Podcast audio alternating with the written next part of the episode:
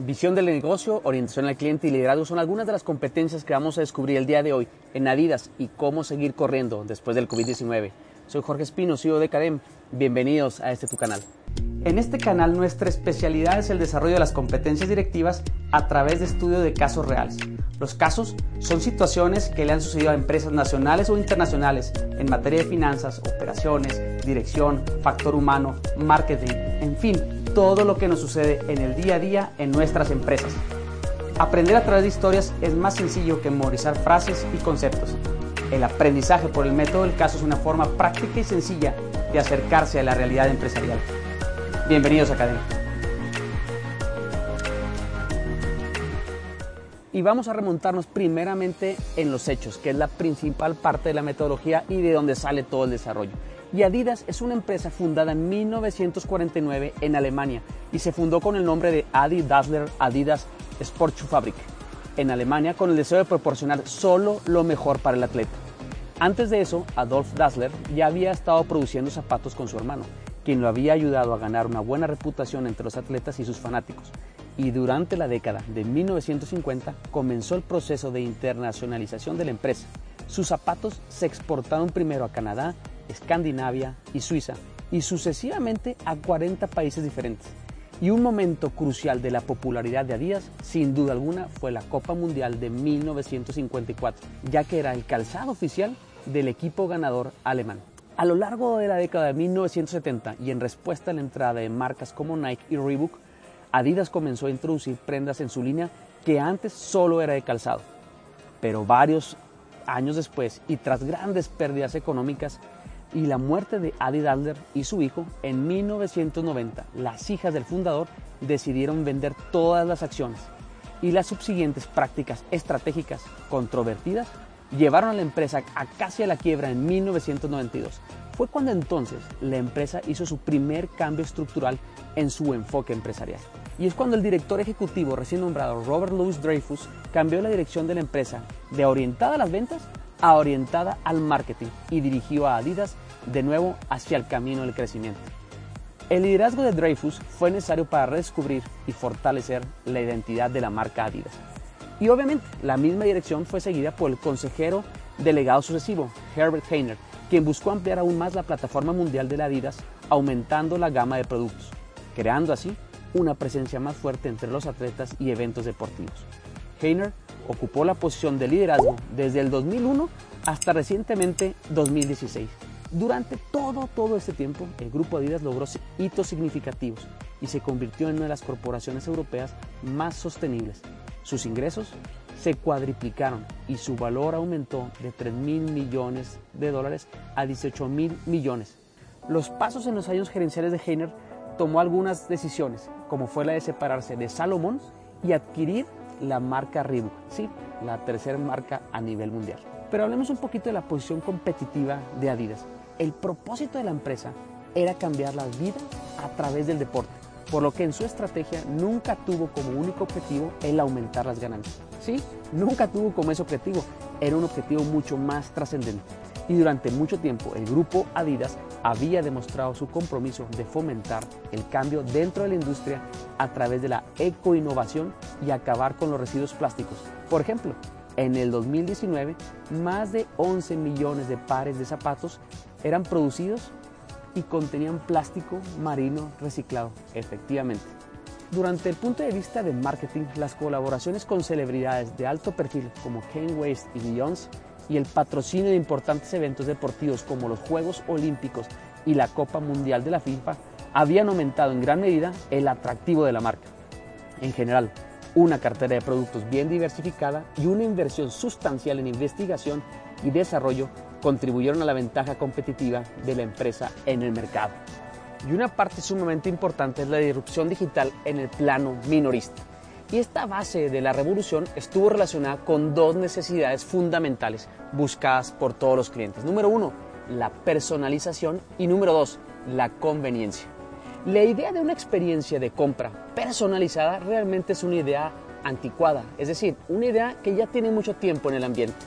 En un artículo publicado por Harvard Business Review en 1995, los autores Pine, Peppers, Rogers habían declarado lo siguiente, y cito textualmente, los clientes, ya sean consumidores o empresas, no quieren más opciones.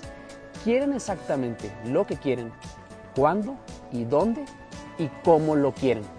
A medida que la digitalización permitió que el público tuviera un amplio acceso a teléfonos inteligentes y conexiones a Internet, encontraron el producto que mejor se adaptaba a sus necesidades y se convirtió en una realidad totalmente accesible.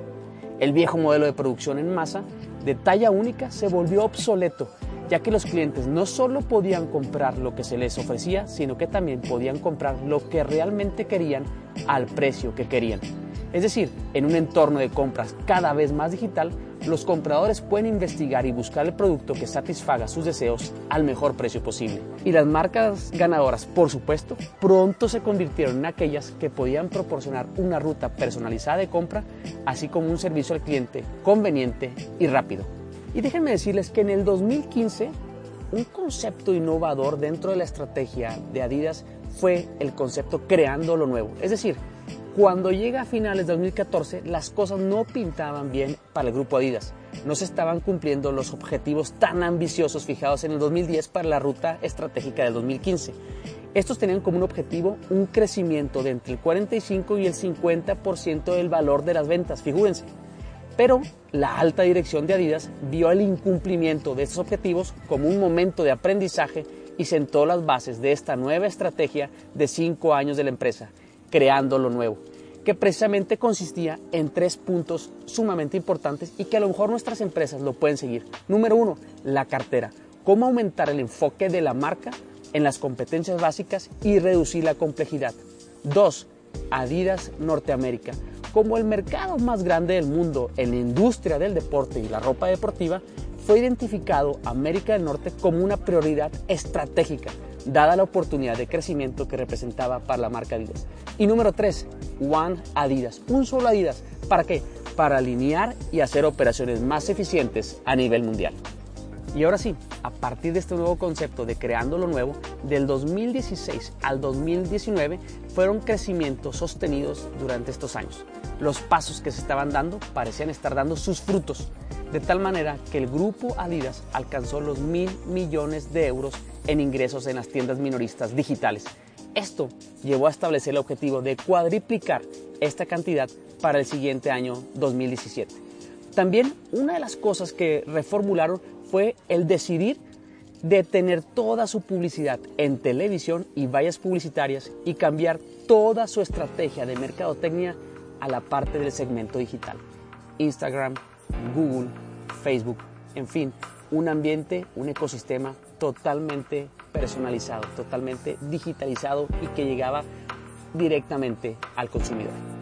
Pero llega el 2019 y lo que ya sabemos que sucedió a finales del mismo y a principios de este año 2020, la entrada del COVID-19, lo que llevó a un grupo Adidas a enfrentar bloqueos sumamente fuertes en los grandes países, de tal manera que de todos sus 17.500 puntos de venta al por menor y tiendas de franquicia de marca, el 70% permaneció cerrado hasta el día de hoy, hasta noviembre del 2020. Pero al día de hoy, el CEO de la compañía Rorset dijo lo siguiente, creemos que a pesar de los desafíos que hemos visto, existe la oportunidad de convertirnos en un ganador circular de esta crisis basada en la aceleración hacia un estilo de vida más saludable, el mayor enfoque en lo digital y la consolidación en torno a volúmenes más puros y fuertes.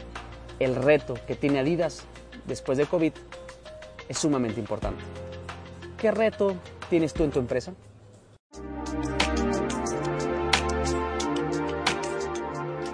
Y ahora sí, la parte de los problemas, es decir, la segunda fase de la metodología. Una vez que entra el COVID-19 a nuestras vidas en este año 2020, ¿cuáles serían los problemas que estarían perturbando a Grupo Adidas desde el punto de vista de tienda minorista. Problema número dos, ¿qué acciones estratégicas eran necesarias por parte de Grupo Adidas para seguir siendo disruptivo en la perspectiva digital? Problema número tres, ¿cuál debe ser la perspectiva estratégica por parte del CEO para preparar la empresa para un futuro posterior al COVID-19?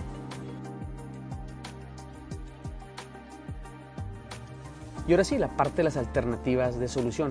Y como toda empresa, deberíamos de aumentar las ventas, disminuir los costos y así generar más ingresos. Sin embargo, en temas sumamente puntuales, una de las soluciones que ha marcado Grupo Adidas para poder hacer frente al COVID-19 es el tema de la digitalización y no únicamente hacia el front-end, es decir, hacia el tema de la mercadotecnia y atención al, usuario, sino la parte del back-end, es decir, cómo puedo digitalizar toda mi cadena de suministro, desde la producción, la cadena de suministro, hasta poder conectarla con la parte de mercadotecnia y atención al cliente, es decir, con la parte de la venta.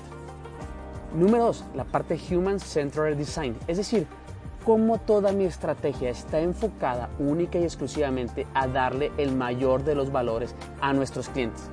Las aplicaciones que estamos teniendo en nuestros teléfonos móviles o nuestras tabletas van enfocadas a sí darle un mejor servicio y una mejor atención a ti como usuario.